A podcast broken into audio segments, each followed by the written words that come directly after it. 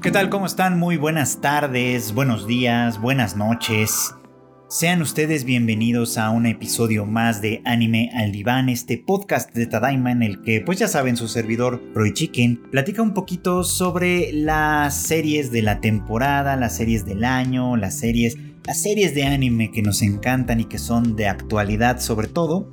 Eh, digo sobre todo porque de vez en cuando hemos tenido algunas divergencias, pero sobre todo series de actualidad. Y esta nota de las diferencias que estoy haciendo en este preciso momento es porque el capítulo de hoy es uno muy especial, uno con el que voy a cerrar el año por lo menos en lo que al podcast se refiere, todavía tengo por ahí pendiente que lanzar un video más en el canal de YouTube ahí para que estén al pendiente antes de que termine este año, pero sí quiero aprovechar de alguna manera para dedicar este episodio a algo completamente diferente, en sentido contrario incluso del video que tenemos por ahí esperando, que es eh, las series de este 2021 que prometieron, prometieron algo y terminaron siendo una tremenda, pero tremenda decepción. Y bueno, pues la verdad es que vamos a comenzar por la cosa más reciente, creo yo, de, de estas, que probablemente me habrán oído mencionarla si me empezaron a escuchar esta temporada o no que fue eh, Tact Opus Destiny,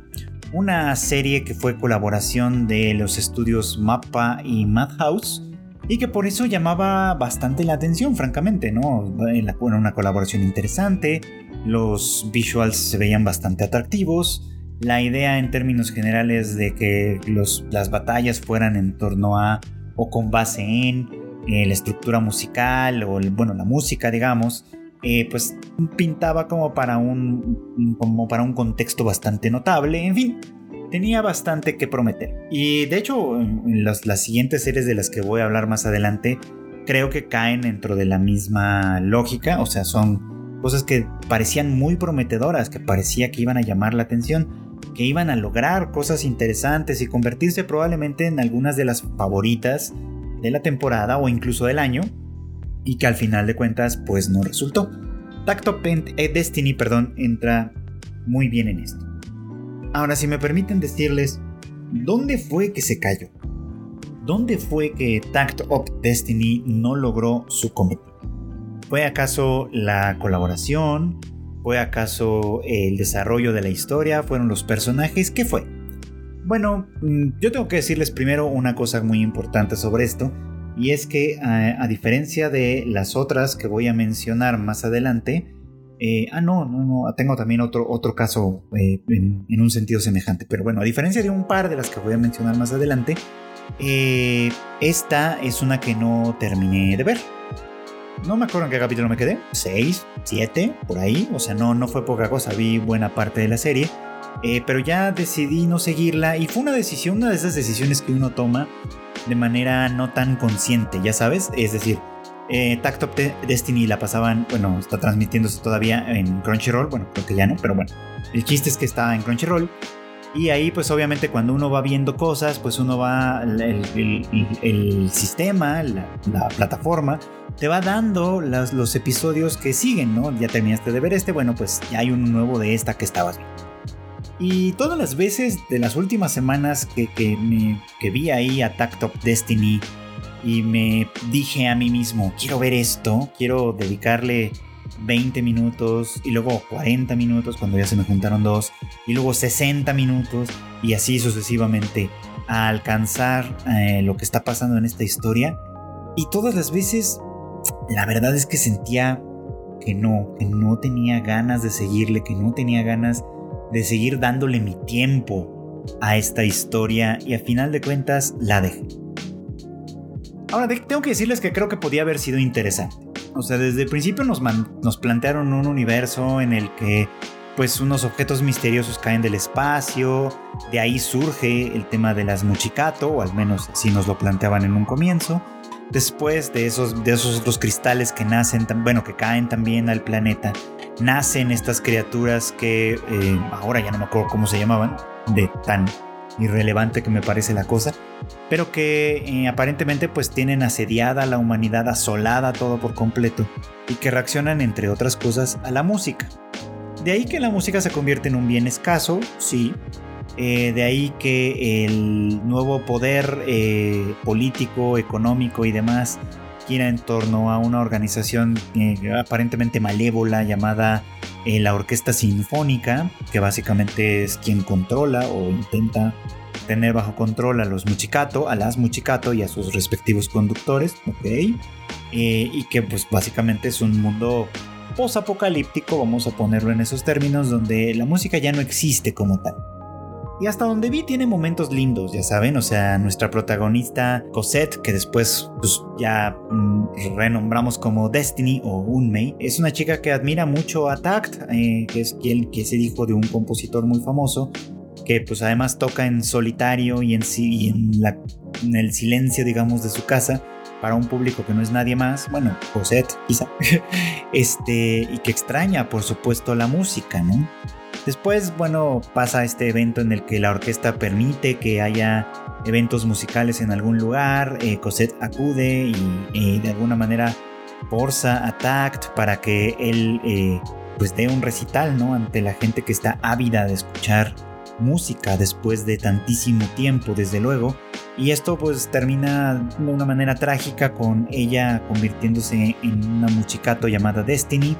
y él en un conductor, ¿no? Eh, eh, de, alguna manera la personalidad de ella se va diluyendo, digamos, se va eliminando a partir de que se ha convertido en esta muchicato, ¿no? Entonces ellos eh, junto con su, con, su compañera, emprenden un viaje hacia Nueva York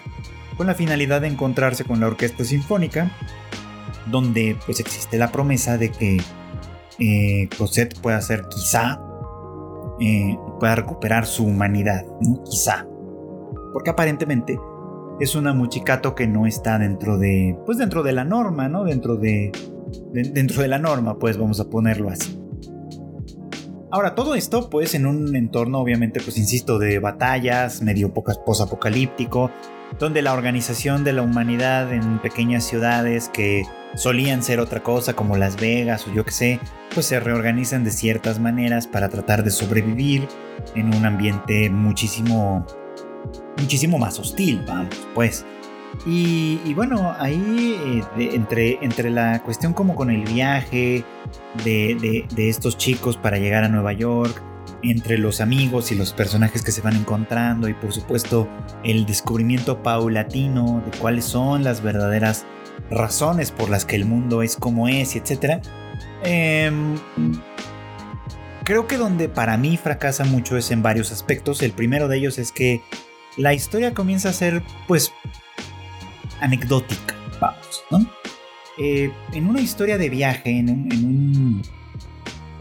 una serie que, cuyo eje fundamental es el viaje, es llegar de un destino A a un destino B, bueno, de, un punto A a un punto B y, y, a partir de ahí cumplir un objetivo dado. Lo que lo hace interesante o lo que los hace interesantes es precisamente el viaje en sí mismo tiene funciones de transformación al entrar en contacto con distintas formas de vivir, con distintos personajes, con distintas problemáticas, lo ideal es que los viajeros van cambiando a sí mismos. Van descubriendo nuevas facetas de ellos mismos, van descubriendo que aquellas cosas que tenían y que daban por seguras, quizá no lo son tanto. Va ampliándose su visión, que a lo mejor en un principio parte de un lugar muy muy limitado, para irse convirtiendo en algo mucho más global, mucho más amplio. En fin, eh, la idea del viaje, tanto, tanto literal como metafóricamente, es que haya una transformación. Y creo yo que por lo menos hasta donde yo la vi, eh, esto no sucede para los personajes. Las experiencias no representan o no parecen ir constituyendo ningún tipo de aprendizaje para ellos. Al menos no en los primeros episodios. Un poco más adelante pareciera que un poquito y tal pero la verdad es que no es gran cosa, parecen como, o sea,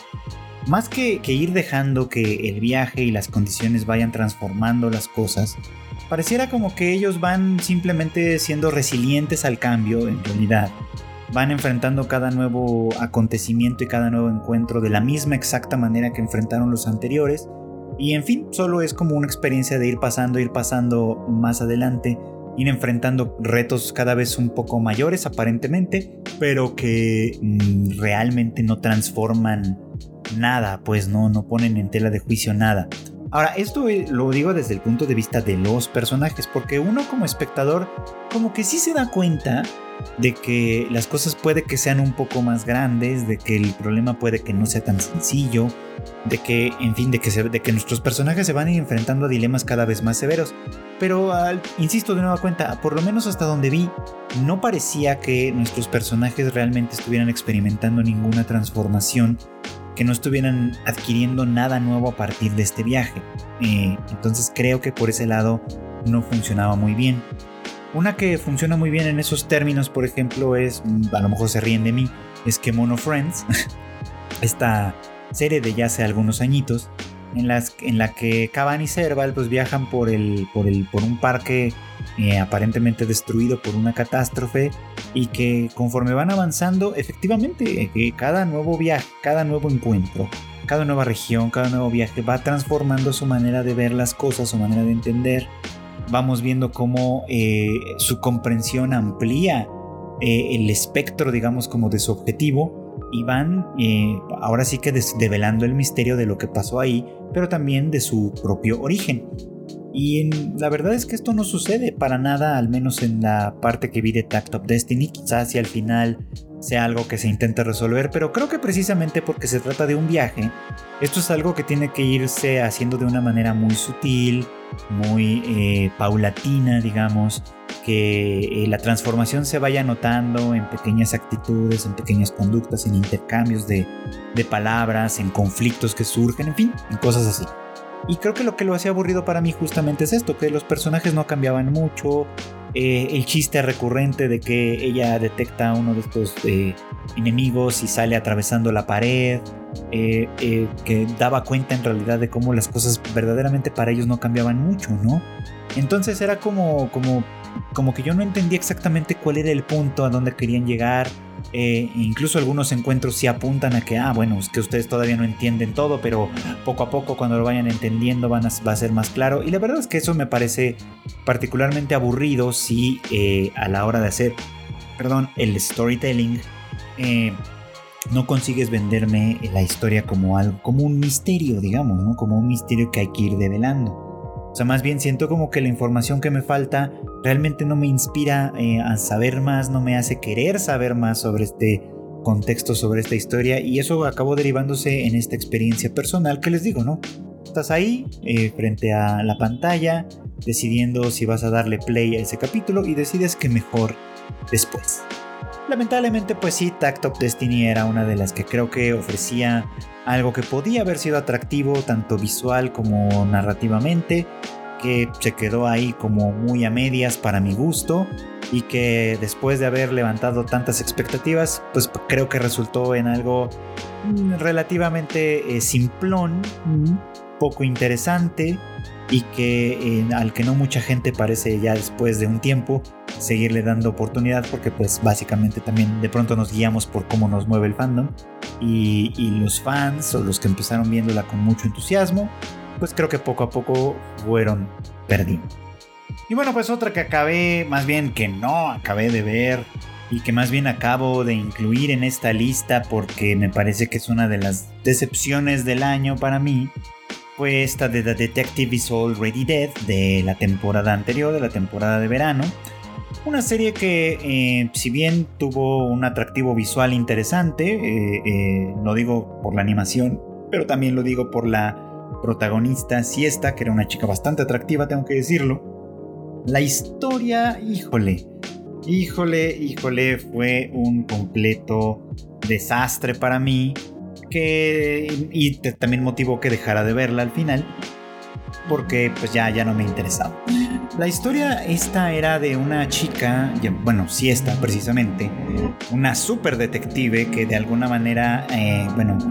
y quien con, con su asistente Kimi, eh, pues que básicamente era un chico que aparentemente atraía la mala suerte y que pues por lo tanto terminaba a menudo involucrado en temas o en circunstancias que no eran precisamente las mejores para él. Bueno, este par eh, que tenía bastante, era bastante entretenido de ver en términos generales, eh, y luchaba o batallaba o de alguna manera investigaba una asociación secreta extraterrestre o alguna cosa así muy extraña que eh, pues básicamente trataba de dominar al mundo, por supuesto, ¿no? Ahora, eh, aquí lo interesante al principio pues es que sabemos desde, desde el mismo título de la historia que la detective si está en realidad ya está muerta. la historia se nos cuenta un poquito como en, retro, como, como en retrospectiva, digamos, después de que Kimi pasara algunos años alejado de la persecución, alejado de los misterios, alejado de todo esto, y tuviera que entrar en contacto de nueva cuenta con este mundo a partir de un encuentro muy peculiar. Pero vamos por partes. Eh, les decía yo que pues durante algunos durante algún tiempo Kimi y Siesta pues combaten a el mal juntos eh, develando misterios y descubriendo eh, dónde, se, dónde se ocultan digamos los muy diversos tentáculos de esta organización extraña que les digo que era algo como entre extraterrestres y robots una cosa muy rara que nunca terminó de quedarme realmente muy muy clara y que bueno pues al final pues una terrible batalla todo termina con, pues, con la muerte de Siesta, que básicamente pues, pues, sí, derrotada por sus enemigos, y con Kimi eh, muy deprimido eh, después de haber perdido a su compañera, alejándose por completo de este mundo hasta varios años después, en los que una chica se presenta frente a él y, le dice que eh, le ayude, que ya no sabe por qué, pero que ella sabe que está buscando a alguien y que le ayude a entrar en contacto con esa persona que ella está buscando y de quien no puede decir absolutamente nada porque no sabe qué es, no sabe quién es, cómo es, a qué se parece, etc. ¿no? Y eso al final resulta en una cosa medio, pues, eh, ¿cómo decirlo? Ah, medio sacada de medio sacada de onda, sacadora de onda, vamos a ponerlo así, porque eh, se trata básicamente de, de, que se reencuentre con la siesta precisamente porque esta chica en algún momento, bueno, más bien, que la persona a la que buscaba era el propio Kimi, porque esta chica de algún, en algún momento eh, necesitó un trasplante de corazón y el corazón que recibió fue el corazón de la super detective Siesta.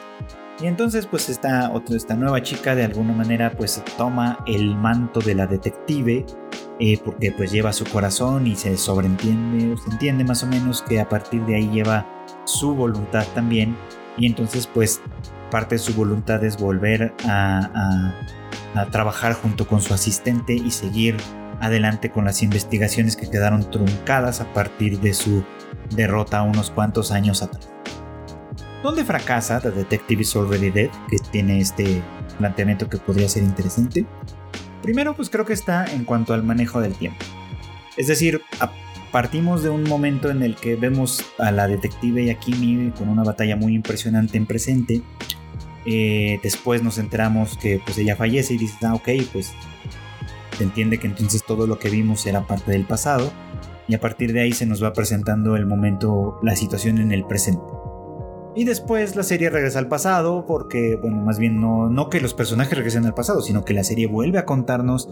todo lo que pasó en el pasado a lo largo de varios capítulos, de tal manera que se nos olvida por completo que la detective está muerta y eventualmente cuando de verdad se muere ya regresamos al presente porque aparentemente eso tenía mucha explicación, dar ese brinco de alguna forma, ¿no? Entonces creo que eso es un muy, muy pobre manejo del tiempo, por favor, tengo que decírselos así, un muy, pero de verdad muy pobre manejo del tiempo. ¿Por qué? Porque precisamente porque estamos hablando de una historia en la que nuestro protagonista, Kimi, es alguien que tiene, es alguien de quien sus acciones en el presente se tienen que explicar con respecto a sus experiencias en el pasado. Los flashbacks, las retrospectivas, esta clase de cosas son normales y son esperarse. Lo que no es de esperarse es que te, te presenten capítulos enteros no como si fueran flashbacks, sino como si fueran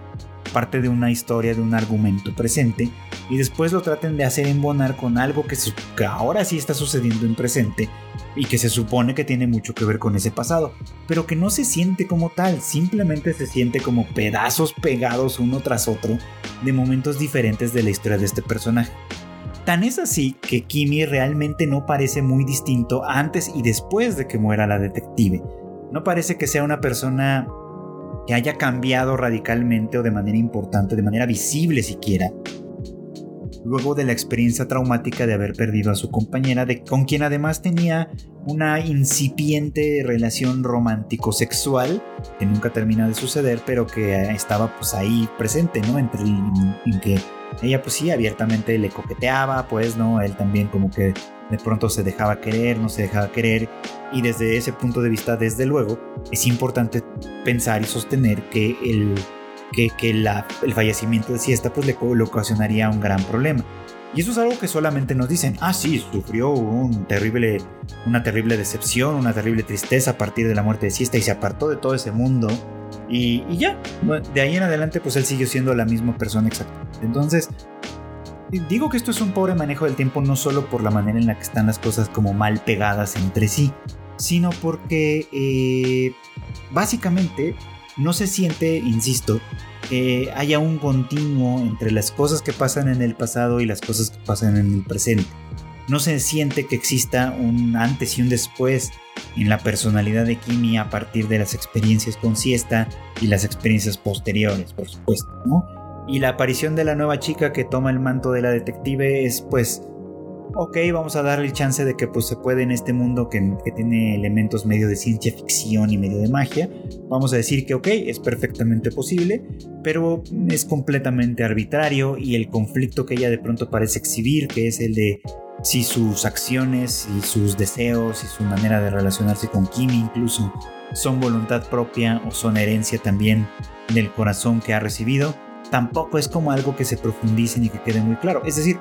la serie creo que explora varias cosas que podrían ser interesantes por su cuenta, que podrían tener sus respectivos arcos argumentales y desarrollarse de esa manera, o que incluso si se desarrollaran de manera paralela, porque están funcionando en un mismo espacio-tiempo, podrían hacerse con un guion escrito, con un relato escrito con muchísima más inteligencia. Creo que aquí no, creo que aquí simplemente se limitaron a, copiar y pegar los eventos de las novelas ligeras que me comentan están bastante mejor estructuradas y son mucho más interesantes. Quién sabe, ya, ya quizá algún día lo averigüemos, quizá no. Pero eh, por lo pronto en cuanto al anime y en cuanto a su oferta, digamos, o su propuesta como un como narración, digamos, como una historia divertida de ver y que podría tener elementos de interés, la verdad es que queda muy por debajo de las expectativas y creo que va a terminar siendo una de las grandes olvidadas, por lo menos en lo que a mí respecta. La que sigue es una que ustedes saben, yo lo sé, tenía que estar en este, pues en este recuento, digamos, de series de este año que fueron una profunda decepción.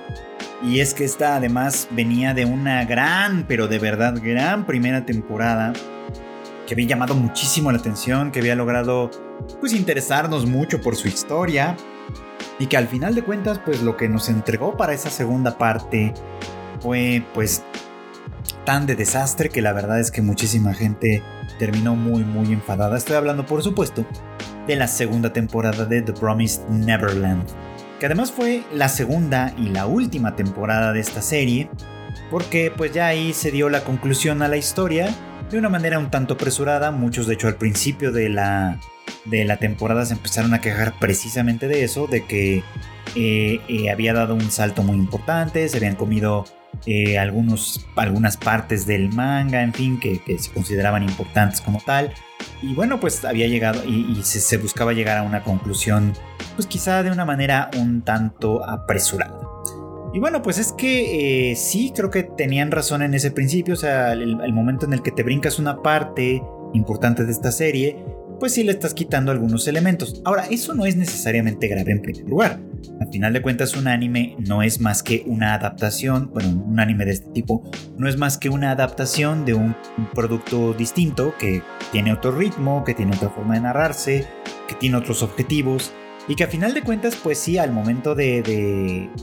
cortarle algunos aspectos de la historia, pues uno podría pensar, ok, va, se permite, se puede, es parte de la adaptación, pero exactamente mm, dónde está la ganancia. siempre he, dicho desde hace años que eh, adaptar es una forma, eh, desde cierto punto de vista es una, es una traducción, digamos, ¿no? Quienes saben algo de traducción o han, o han hecho un poco el trabajo, por lo menos, saben que en muchas ocasiones, eh, bueno, más bien en la gran mayoría de las ocasiones, un trabajo de traducción no es un trabajo de sustituir palabras de un idioma por otro, es decir, no se trata de ponerlas, de cambiar literalmente unas palabras por otras. Eh, aunque existe por supuesto la traducción literal y puede ser que tenga sus funciones, eh, bueno, sí tiene algunas funciones, en muchos casos pues traducir no es eh, hacerlo de manera literal. A veces para que se entienda una idea, un sentimiento, una situación o lo que sea, o un contexto, en fin, cualquier cosa, el traductor tiene que agregar palabras que no estaban en el origen. A veces, para conservar estas mismas cosas, el traductor tiene que quitar algunas palabras que estaban en el original, pero que en la lengua, digamos, a la que llega a destino, eh, pues no tienen ninguna función, se convertirían en redundantes, en fin, no se escucharían natural, en fin, muchos, muchos otros elementos.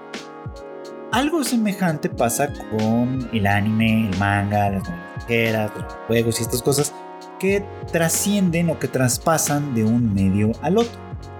Muchas veces hay quien dice, ah, esta es una buena adaptación cuando conserva todo o casi todo lo que viene en el original.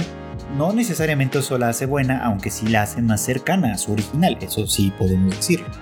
Hay ocasiones en las que la, adaptación es con una completa reinterpretación que puede resultar muy afortunada o que puede resultar muy desafortunada también y esto segundo suele suceder con mucha frecuencia. Eh, de hecho, bueno, por ejemplo, hace no mucho tuvimos el caso del live action de Cowboy Bebop, que bueno, pues era una reinterpretación, vamos a ponerlo así. Digo, yo no, no he visto ni un solo episodio, estoy guiándome un poco por la opinión de algunas otras personas pero pues sí, como una reinterpretación de algo que ya era conocido. Y, muchos de los críticos que más duro tundieron a esta producción de Netflix, que al final del día terminó siendo cancelada muy poco tiempo después de su lanzamiento, eh, pues la crítica mayoritariamente era no le habían entendido, era no le entendieron, ¿no? la serie original tenía estos, estos y estos elementos promovía de alguna manera su, argumento, su, discurso a través de esto, esto y esto, etc. Y, un crítico que, leí por ahí, que fue creo que bastante duro, decía que eh, pues básicamente había sido como una marvelización de lo que de, de Cowboy Vivo, ¿no? todo lo que eso significa, ¿no? Ir, ir, sobre la superficie nada más, interesarse mucho más en el aspecto visual que en el aspecto narrativo del cuento, en fin, y obviamente pues hacerle mucho, muchas ganas y mucho énfasis a la campaña de mercadeo, pero pues no tanto a la producción como tal, en fin, cosas de ese tipo. Bueno, pues vamos a pensar que esto pasa, que en esto pasa lo mismo. Cuando ustedes tienen un manga muy exitoso y que después va a ser adaptado como anime, pues uno espera que la adaptación sea fiel, pero sobre no tanto a los hechos, que sí es importante por supuesto, como a la esencia, que es un tanto subjetivo decirlo así, de la producción sí Y ahora bien, The Promised Neverland, por lo menos también desde la primera temporada, que creo que lo hizo bastante bien, venía trayéndonos una historia eh, con un fuerte contenido social. Es decir, había un grupo de niños que iban a ser devorados por un sistema mayor y ellos de alguna manera al, ir, al hacerse conscientes de, esa, de la existencia de ese sistema, eh, deciden no solo huir de él, como era el primer plan, por supuesto, sino hacerle frente para liberar a todos aquellos oprimidos que también se encuentran sujetos y son presos de este sistema y llevarlos hacia la libertad. Bueno, eh, la Promised Neverland, la segunda parte, eh, por lo menos pareciera que tiene claro que ese es el objetivo final. Que Emma, Rey y después se revela que Norman sigue con vida. En fin, que estos tres niños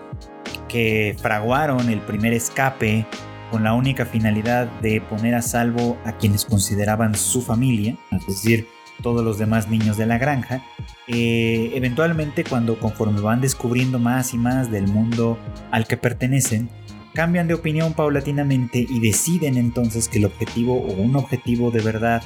que tiene que, bueno, un objetivo mucho mejor que tiene que cumplirse, es el de eh, pues el de liberar a todos, pues, ¿no? El de destruir, si es posible, el sistema que oprime a todos los demás. Y para eso pues hace falta mucha información, mucho conocimiento y mucho, y mucho esfuerzo desde luego, ¿no? Y el manga hace eso obviamente, ¿no? Nos va mostrando paulatinamente de manera muy, muy, eh, pues sí, muy paulatina, muy poco a poco, cuáles son las condiciones del mundo en el que estos niños viven, que es más allá de las fronteras de la granja en la que crecieron eh, y por supuesto eso implica pensar muy muy claramente cuáles son las posibilidades de subvertir ese mundo, de darle la vuelta, de convertirlo en algo, eh, pues en algo mucho más equitativo, mucho más igualitario para todos aquellos que están oprimidos. Eso sí se logra. Lo que The Promised Neverland, el anime, la segunda temporada, no logra hacer adecuadamente es eh, ampliar este mundo precisamente. Y porque en la primera temporada lo que tenemos es simplemente la granja, ¿no? pensamos primero que es un, es un orfanato, después sabemos que eh, en realidad se trata de una granja, que hay demonios afuera que están a la espera de, de devorar a los niños que habitan esta granja, en fin, ¿no? Y de que básicamente pues las cuidadoras incluso son, son, forman parte también de una clase oprimida, aunque de una manera un poquito diferente a la de los niños, que también está al servicio de estos demonios, luego, ¿no? Eh, y, cuando inician las cosas a partir del escape de, Emma, Rey y varios de los demás niños que estaban con ellos, eh, eh, el conocimiento se va haciendo mucho más grande. Resulta que la granja no es la única granja, hay más granjas, que las condiciones en las que pueden estar los niños son diferentes, que la sociedad de los demonios no es simplemente algo secreto, por ejemplo, oculto y que la humanidad es mayoría, sino que más bien hay por ahí una situación muchísimo más grande. En fin, el alcance del problema una vez que los niños salen de la granja es infinitamente más grande. Porque resulta que ya no, no solo tienen que salir, huir de la granja, tienen que huir del sistema y después enfrentarse al sistema para derribarlo por completo. Cosa que no pasa tan fácilmente, insisto. Cosa que, que y necesita por supuesto de un desarrollo muy muy importante que la segunda temporada ya no hace. Es decir, la segunda temporada que dura lo mismo que la primera, pone en la misma balanza, en el mismo equilibrio, todo lo demás que es grandísimo, que es gigantesco, todo lo demás, que todas las demás implicaciones que tiene el escape y la confrontación, que son, insisto, de un, de un alcance muchísimo mayor, quedan resumidas de una manera tan sucinta que muchos dicen es que al final lo que, lo que nos entregan es una especie de PowerPoint, ¿no? Primero nos empiezan a contar una historia muy muy bien y nos van llevando de la mano con los personajes para verlos crecer, para verlos tomar decisiones difíciles, para verlos enfrentarse a un Goliat imposible de derrotar, etcétera, etcétera, y derrotarlo eventualmente.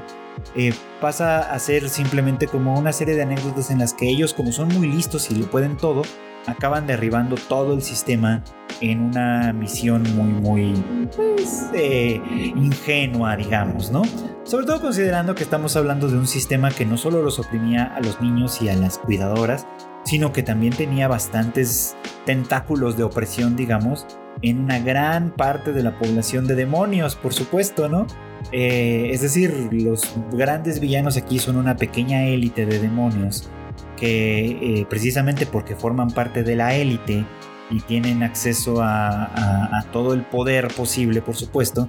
eh, eh, mantienen ese poder a través de la opresión tanto de sus, de sus congéneres, digamos, como de su alimentación, como de su alimento en este caso, por supuesto. Y bueno, pues esto se antoja para un desarrollo muchísimo más profundo, más detallado,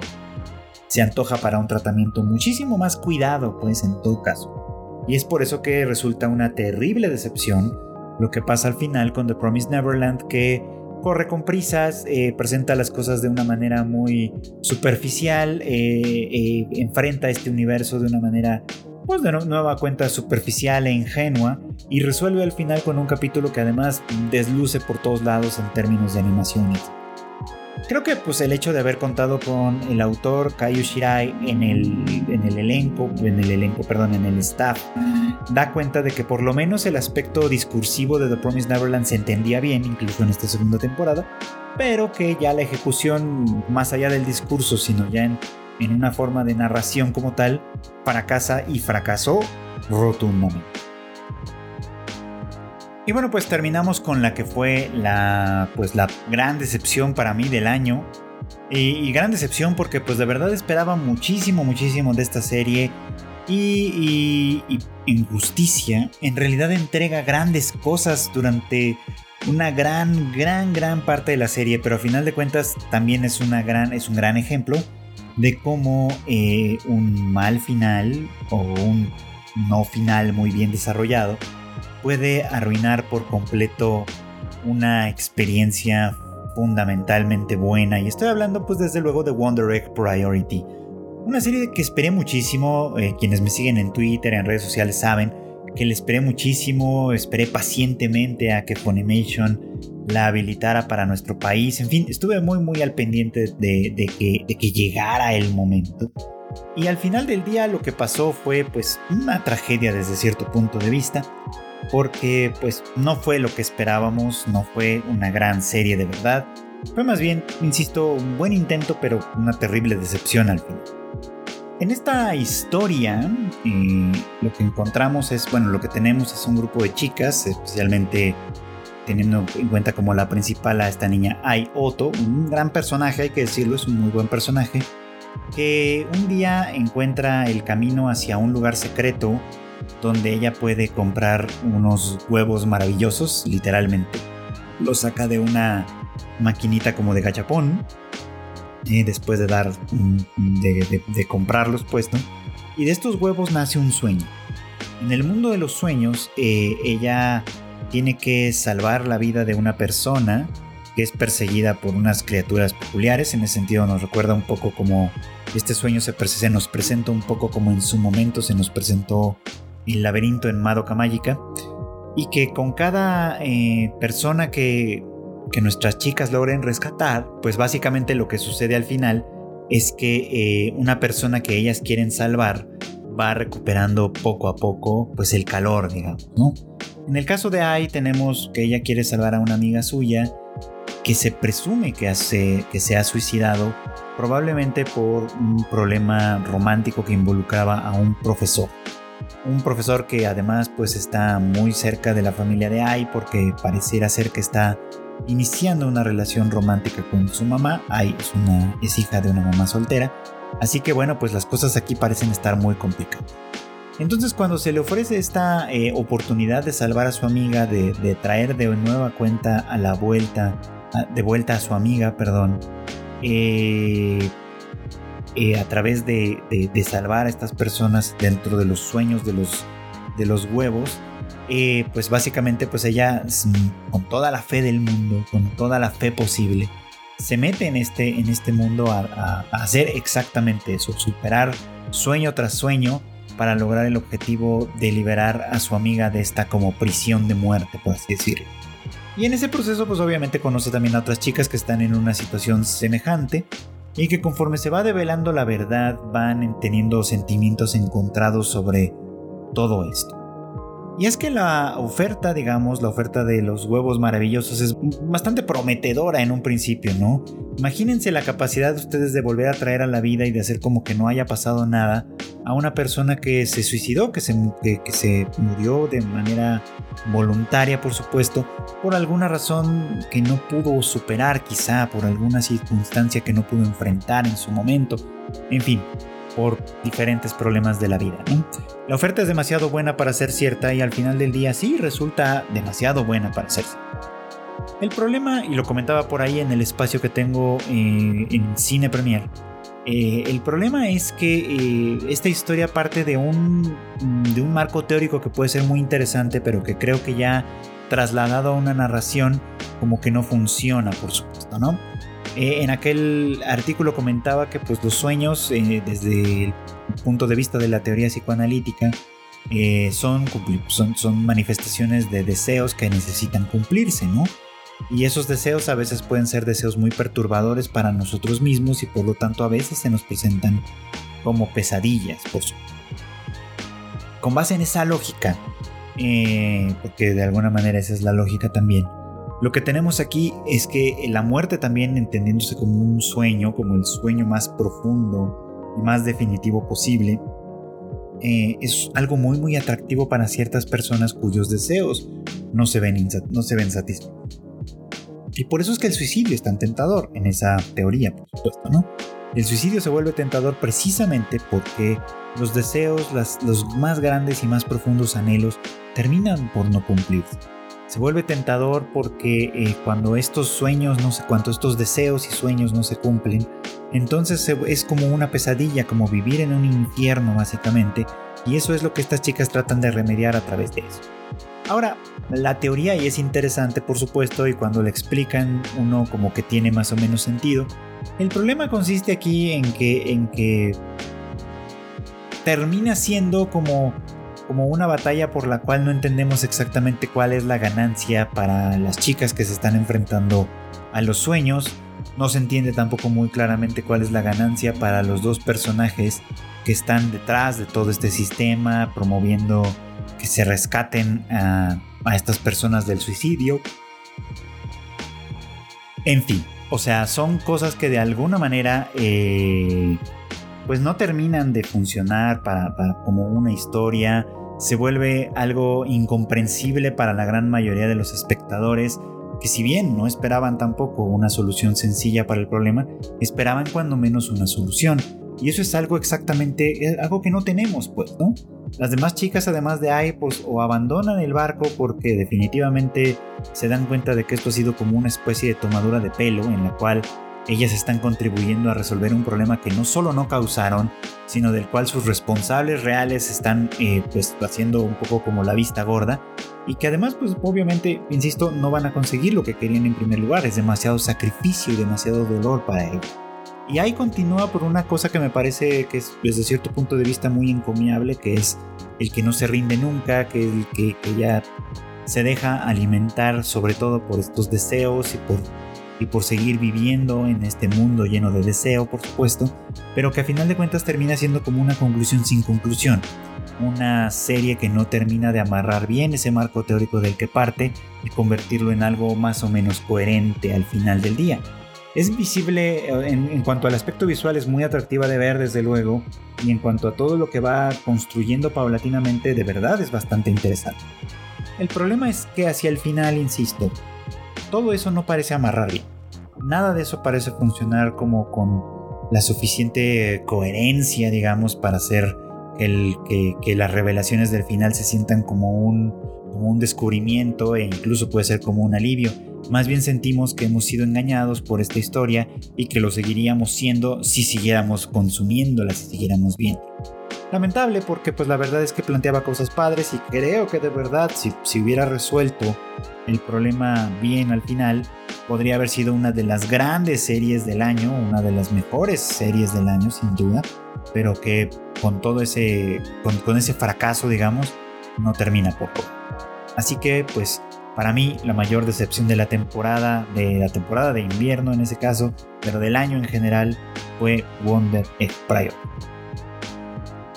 Y bueno, pues eso es todo por hoy. Muchísimas gracias por acompañarme como cada semana en el anime al diván. No olviden que tenemos eh, pues todavía más contenido en los siguientes, en los distintos podcasts de la familia de Tadaima. El Bits and Bytes de, de Chris, por supuesto, el Shuffle de Kika, el Rage Quit de Q.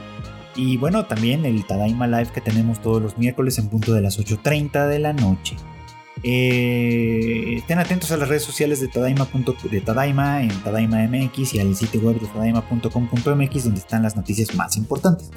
Y bueno, pues ahora eh, vamos a tomarnos un pequeño descanso. El anime al diván se tomará una semana por lo menos de descanso, la última del año, para que, bueno, pues ahí eh, vayamos viendo qué es lo que, lo que viene para 2022. La verdad es que pinta bastante interesante el año con todo lo que ya se ha anunciado. Y bueno, para la temporada de eh, invierno de 2022, la primera seguramente viene grandes cosas de las que seguiremos hablando en el anime al diván.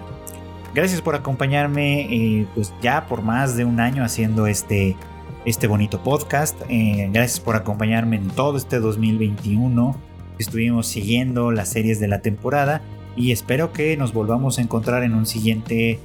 anime al diván ya en 2022. Pásenla bonito, felices fiestas, feliz Navidad, feliz Año Nuevo. Y hoy Otoshio les desea Pro Chicken desde este lado del micrófono. Buenas tardes, buenos días o buenas noches.